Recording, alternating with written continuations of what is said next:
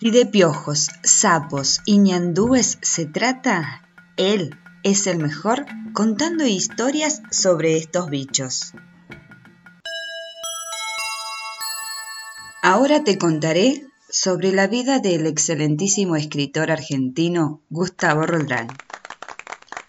El genial escritor y también profesor nace el 16 de agosto de 1935 en Sáenz Peña, provincia de Chaco.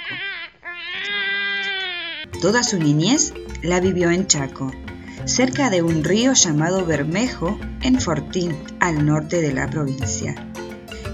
Él vivía feliz en el campo junto a su familia, ya que su padre era dueño de una hacienda. El propio escritor cuenta en su autobiografía que en aquel campo no había libros, pero toda su vida infantil fue basada en torno a los cuentos relatados por las y los campesinos obreros que allí vivían.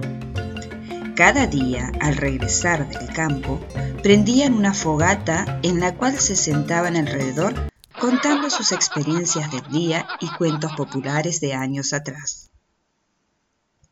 ¿Sabías que al transcurrir los años, Gustavo Roldán decide estudiar la carrera de lenguas modernas en la Universidad Nacional de Córdoba por todas las historias que escuchaba en el campo?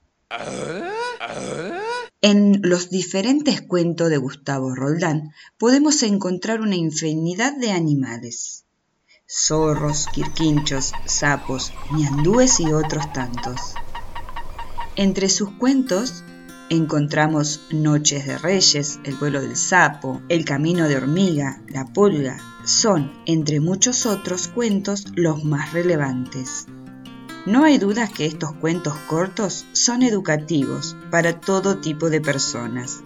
Algunos de los animales que protagonizan los cuentos de este autor son sacados de su experiencia con los animales. Gustavo Roldán, escritor y profesor, muere en Buenos Aires el 3 de abril de 2012, a los 77 años de edad nos deja emblemáticos cuentos y poemas, los cuales nos llenan de grandes y bellos mensajes para nuestra vida diaria, siempre transmitiendo esa pasión que él sentía al escribir cada palabra y cada párrafo de su cuento. Muere, pero nos deja un gran legado, que son sus libros, cuentos y poemas literarios infantiles.